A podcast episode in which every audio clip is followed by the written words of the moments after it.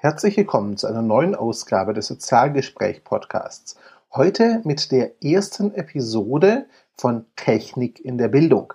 Technik in der Bildung wird ein monatliches Format sein, in dem ich mit Andreas Hofmann, seines Zeichens Lehrer und Medienberater, über Technik in der Bildung, wie der Name es schon verrät, sprechen werde. Wir behandeln alle Themen rund um Technik im Bildungseinsatz, vom Tablet im Unterricht über entsprechende Lernsysteme bis hin zu politischen Entwicklungen und sonstigen Programmen und Beispielen, in denen Technik sinnvoll, didaktisch und pädagogisch eingesetzt wird.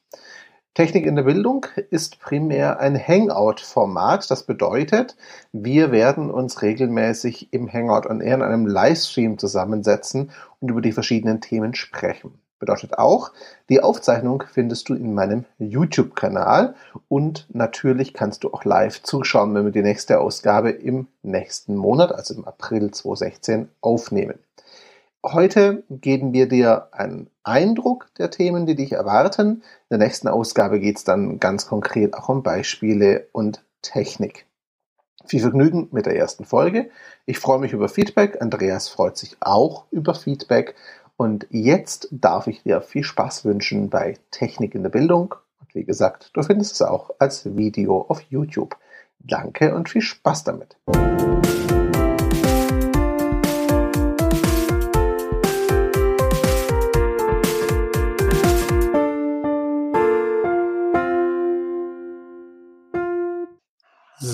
So, herzlich willkommen. Das sind wir online mit zwei, drei Minuten Verspätung. Wir bitten das zu entschuldigen. Die Technik wollte uns noch nicht so lieb haben wie wir sie.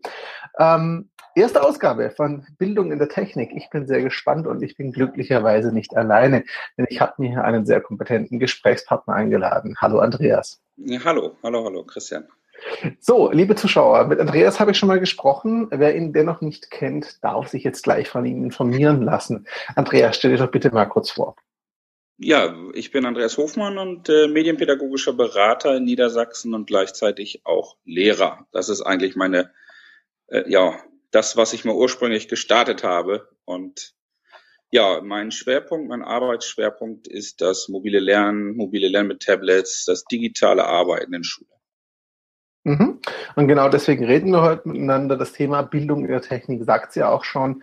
Ähm, äh, Technik in der Bildung, Entschuldigung, so rum. Wir wollen uns regelmäßig zusammensetzen, haben wir gesagt, Andreas, so einmal im Monat, um so ein bisschen den aktuellen Stand von Technikeinsatz im Unterricht, in Schulen und Co. zu besprechen. Denn da gibt es ja durchaus so einige Entwicklungen, auch wenn das manchmal in Deutschland sich ein bisschen langsam anlässt, ich sage es mal ganz freundlich, ähm, entwickelt sich ja doch einiges. Und wir haben gesagt, wir machen so einen monatlichen Rückblick über den aktuellen Stand. Ähm, wir steigen vielleicht mal so rum ein. Ihr hattet vor kurzem ein Event, ihr habt das mobile Schule genannt. Ich habe darüber auch auf Mobile Geeks berichtet und war auch da. Ähm, gib doch mal einen kurzen Rückblick. Was ist das für ein Event gewesen? Worum ging es da und wie lief es aus eurer Sicht? Also das Event ist äh, schon vier Jahre alt, sozusagen, fast fünf, und war mal ähm, eine Referenzschulveranstaltung meiner Schule und ist dann seit 2014 etwas größer geworden. Eigentlich hat sich jedes Jahr verdoppelt in der Anzahl der Teilnehmer und äh, so, dass wir 2014 in die Uni Oldenburg gegangen sind. Es geht eben da ähm, zu zeigen, ähm, also wir haben da ganz viele Schüler, die hospitieren lassen. Wir haben dort Referenten aus der ganzen Bundesrepublik und darüber hinaus die Workshops anbieten, die Erfahrungsberichte anbieten, die Diskussionsrunden anbieten. Und äh, neben diesem Format, diesem sehr klassischen Format, aber offensichtlich ja recht erfolgreichen, haben wir noch viele Aussteller da. Das heißt so, dass Leute, die da hinkommen, wir hatten dieses Jahr über 40 mhm. Leute, die da hinkommen und es sind tatsächlich Leute aus, aus allen Ecken des, der Bundesrepublik gekommen, sich informieren können, ähm, Unterricht sehen können, hands-on arbeiten können und dann auch bei den Ausstellern sehen können, was aktuell neu auf dem Markt ist und so weiter. Mhm. Also hast du gesagt, mehr als 40 Teilnehmer, es waren eine Menge mehr als 40 Leute, die da hingekommen sind. Oder meintest du mit 40 jetzt die Referenten? Entschuldigung, 40 Aussteller, also 40 Firmen. Ah. 40 Firmen waren vor Ort, mhm. waren, weiß ich, glaube ich, 65 Referenten, äh, 100, ja. 130 Workshops insgesamt und ja, es waren, man weiß es nicht ganz genau, das war ja auch die große Magen- und Darmwelle, die da durch Deutschland huschte, sagen wir mal 600 600 angemeldete Leute. ähm, verteilt auf zwei Tage. Die meisten waren zweitägig da, so dass wir an fast an beiden Tagen fast 500 hatten. Mhm. War auch ein sehr cooles Event. Also ich war dort. Mich hat vor allem beeindruckt, dass eure Referenten und eure Besucher fast ausschließlich, oder zumindest habe ich nur ausschließlich Praktiker kennengelernt, also wirklich Lehrer, Bildungsarbeiter, tatsächlich auch mit Tablets und anderer Technik im Unterricht arbeiten und sie auch fachlich und aus der Praxis raus ausgetauscht haben. Das ist ja sowas, was manchmal ich auch manchem Event und mancher Messe ähm, Didakter vorhalte, dass da manchmal so aus der Theorie gesprochen wird und viel von Anbietern halt erklärt wird, die das noch nie selber im Einsatz gesehen haben tatsächlich bei Schulen. Ähm, war bei euch anders, fand ich sehr cool. Was ist denn so dein persönliches Fazit zum Stand der Technik in der Bildung in Deutschland, wenn du dir jetzt das Event anguckst, auch die Entwicklung der letzten Jahre? Du bist ja schon eine Weile dabei bei dem Thema.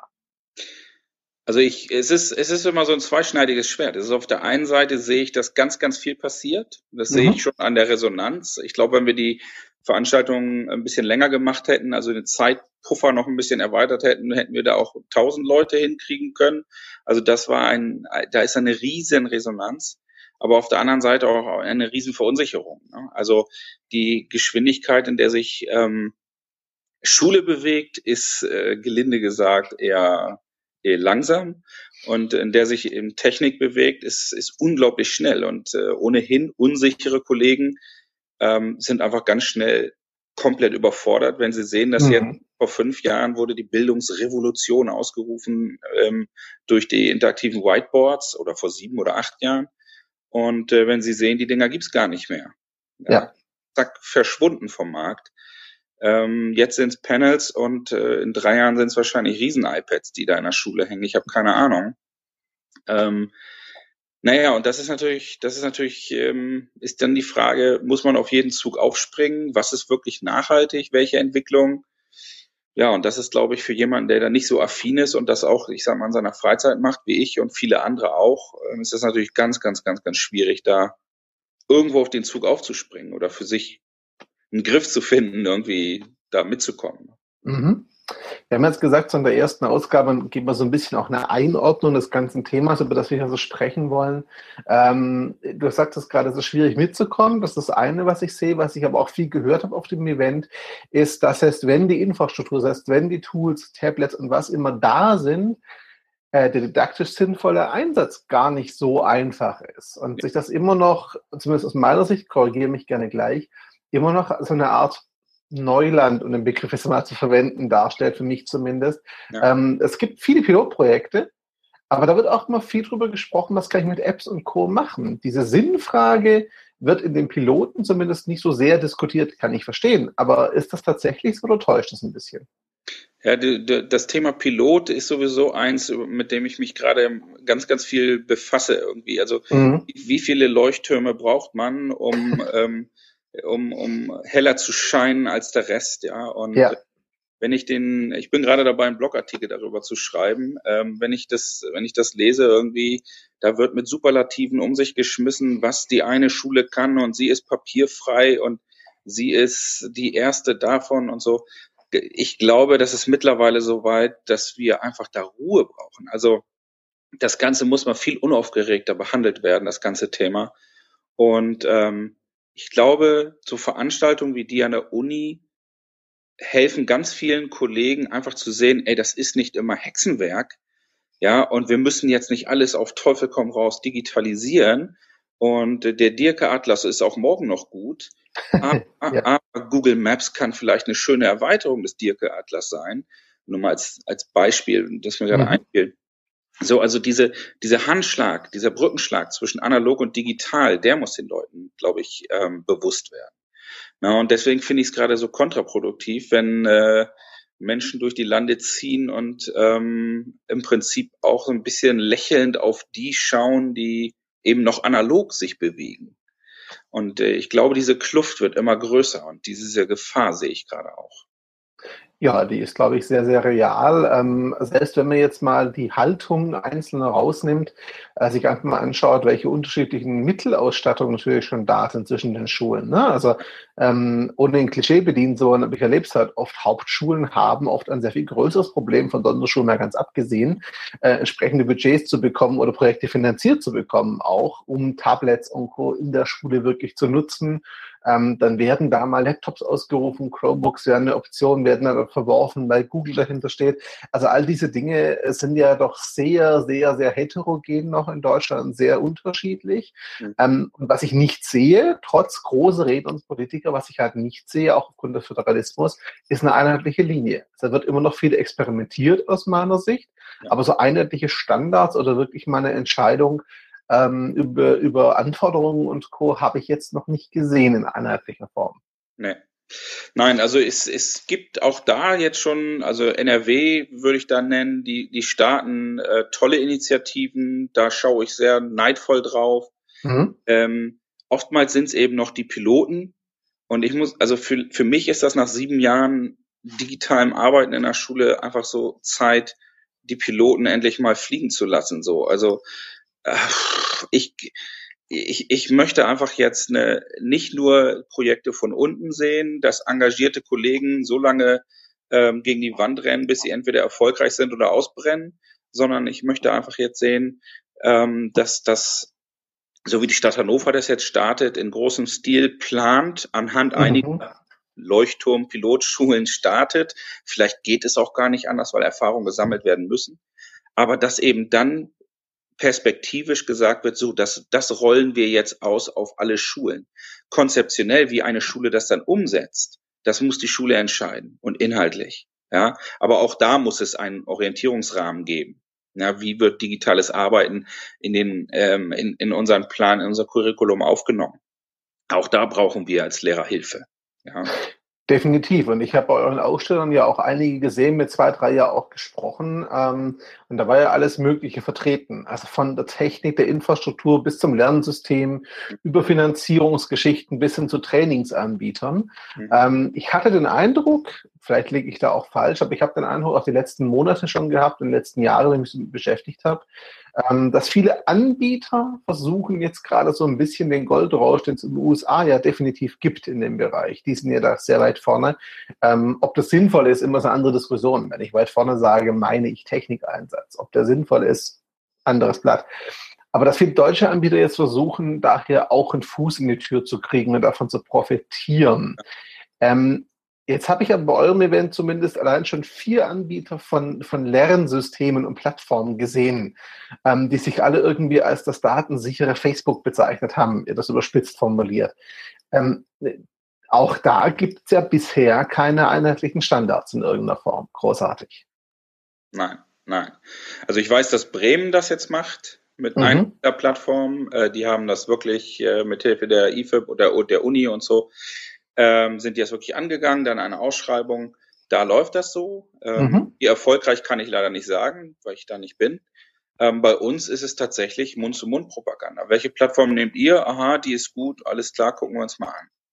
Ja, und ähm, jetzt äh, im, im letzten Jahr im Prinzip ist ganz, ganz vieles natürlich auch mit datenschutzrechtlichen ähm, Aspekten äh, zum Glück äh, mal betrachtet worden, weil das mhm. da wir natürlich, und da schließe ich mich mit ein, jahrelang echt Schindluder getrieben. Ja, klar, also man hat da viel gemacht wahrscheinlich ne, und ausprobiert. Genau, du hast viel ausprobiert, es gab keine einheitliche Linie, ähm, es war alles irgendwie eine Grauzone und in der hat man sich auch ständig bewegt. Und das ist auch ein Punkt, der natürlich ganz klar für uns als Lehrer strukturiert werden muss. Also der ganz klar mhm. mir vorgegeben werden muss, um mir zu sagen, okay, das darf jetzt, das darf ich nicht, so muss ich nach Optionen oder Alternativen suchen. Ja, definitiv. Im Luftleer digitalen Raum leben, ist nicht, nicht schön.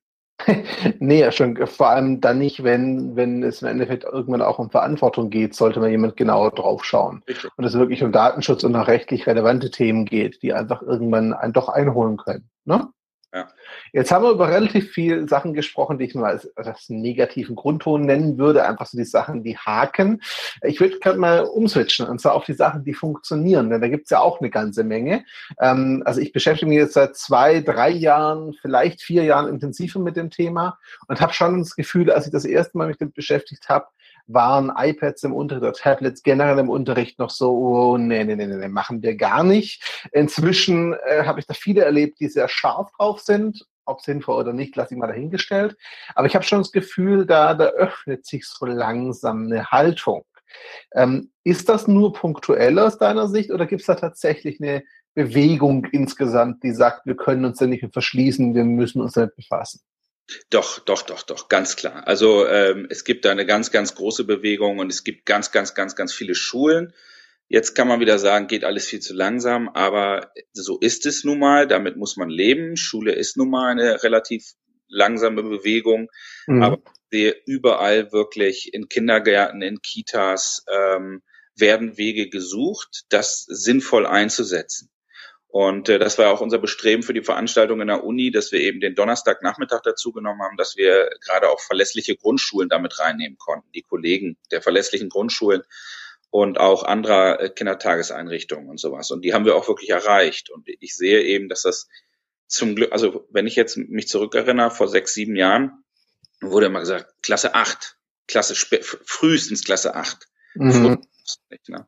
Und das Blatt hat sich gewendet, weil man einfach, weil man einfach sieht, da ist so manche, manches Kind schon in den Brunnen gefallen. Ja, also Medienerziehung ähm, muss einfach früher starten und kann auch früher starten, spricht ja nichts dagegen. Ja, ja. Das ist eine, das ist eine Riesenwelle. Es fehlt bloß einfach an Geld und ähm, ganz oft auch an dem Ausbildungsstand vieler Kollegen, die dadurch, dass sie eben diese Ausbildung noch nicht genossen haben und die Lehrerausbildung noch nicht sehr digitalisiert wurde, eben sehr unsicher sind. Und deswegen ist das noch langsamer. Mhm. Das hast du gerade gesagt, spricht ja auch nichts dagegen. Es gab vor kurzem ja wieder mal schöne Artikel, die davon sprachen, lasst die Kinder nicht vor, ich glaube, sechs, sieben, acht, neun, zehn Jahren oder sowas an die Computer oder sowas. Ähm, wir haben ja in Deutschland schon noch so eine Grundskepsis. Dennoch entwickelt sich das alles relativ schnell weiter. Äh, liegt es aus deiner Sicht daran, dass sich zum Teil tatsächlich jetzt auch im Laufe der Zeit eine Haltung und Verständnis entwickelt und ändert? Oder ist es einfach so, dass man langsam, dass auch die Kritiker irgendwann kapituliert, äh, kapituliert haben und gesagt haben, okay, es ist hier, es wird nicht weggehen, wir müssen damit irgendwie uns arrangieren?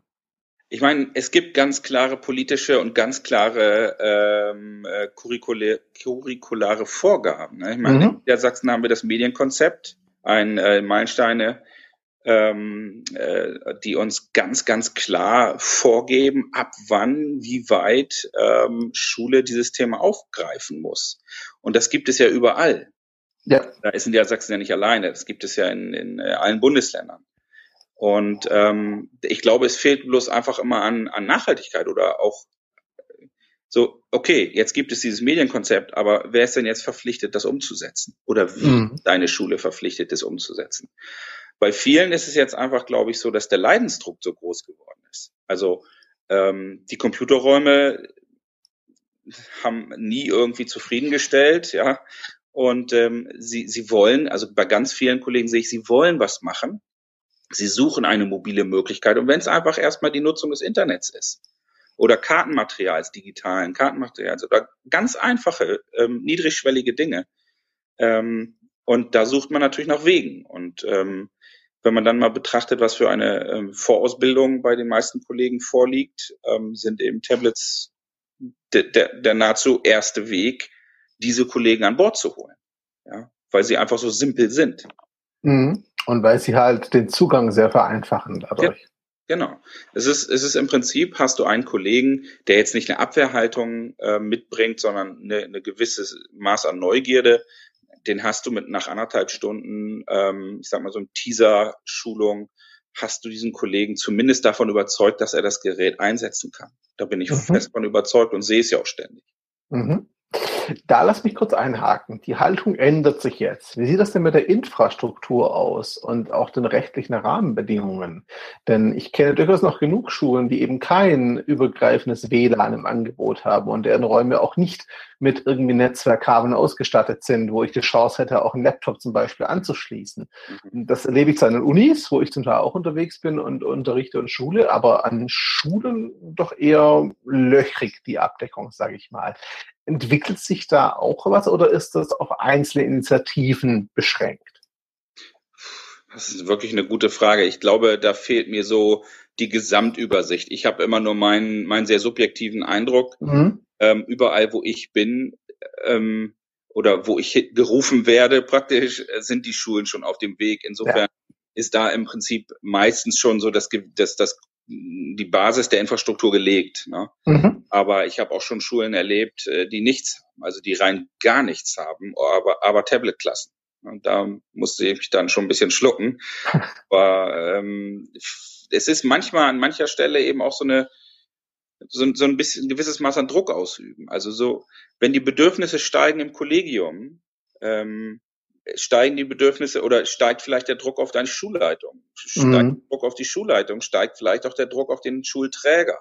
Mhm. Wenn der Schulträger sieht, irgendwie, da passiert ja überhaupt nichts an der Schule, warum sollen wir denn da investieren? Hat ja eh keiner Lust zu, irgendwas zu machen digital. Warum sollte der sich Gedanken um Finanzierungskonzept oder die Ausleuchtung einer Schule machen? Klar. So, so ist das, glaube ich, ein, muss, glaube ich, von beiden Seiten muss, glaube ich, was passieren. Mhm. So. Man, ich glaube, ein, ein Lehrer kann heutzutage nicht mehr sagen, ja, solange das von oben nicht befohlen wird, mache ich gar nichts. Ja. Und genauso wenig kann, kann aber auch der Schulträger sagen, ähm, ja, wir warten jetzt mal, bis da, ich sag mal, der Leuchtturm kommt und äh, uns zeigt, wie, wie, wie wir jetzt weitergehen sollen. Ja, also es muss, glaube ich, da viel mehr in, in Diskussion gegangen werden. Ja, also ich denke, der Prozess ist ja auch gerade am Laufen. Ähm, das sieht man ja auch, ähm, dass von, von verschiedensten Seiten, sei es Lehrer, sei es zum Teil sogar Eltern, sei es auch Schüler äh, bei den höheren Klassen, die Mitbestimmung, die sich da engagieren. Also da, da findet ja Aktivität durchaus statt von allen Seiten. Die Politik sagt ja immer, sie wäre daran interessiert, ob es dann wirklich ist und Geld bereitstellt. Kann man sich darüber streiten, glaube ich, aber auch das tun sie ja verstärkt.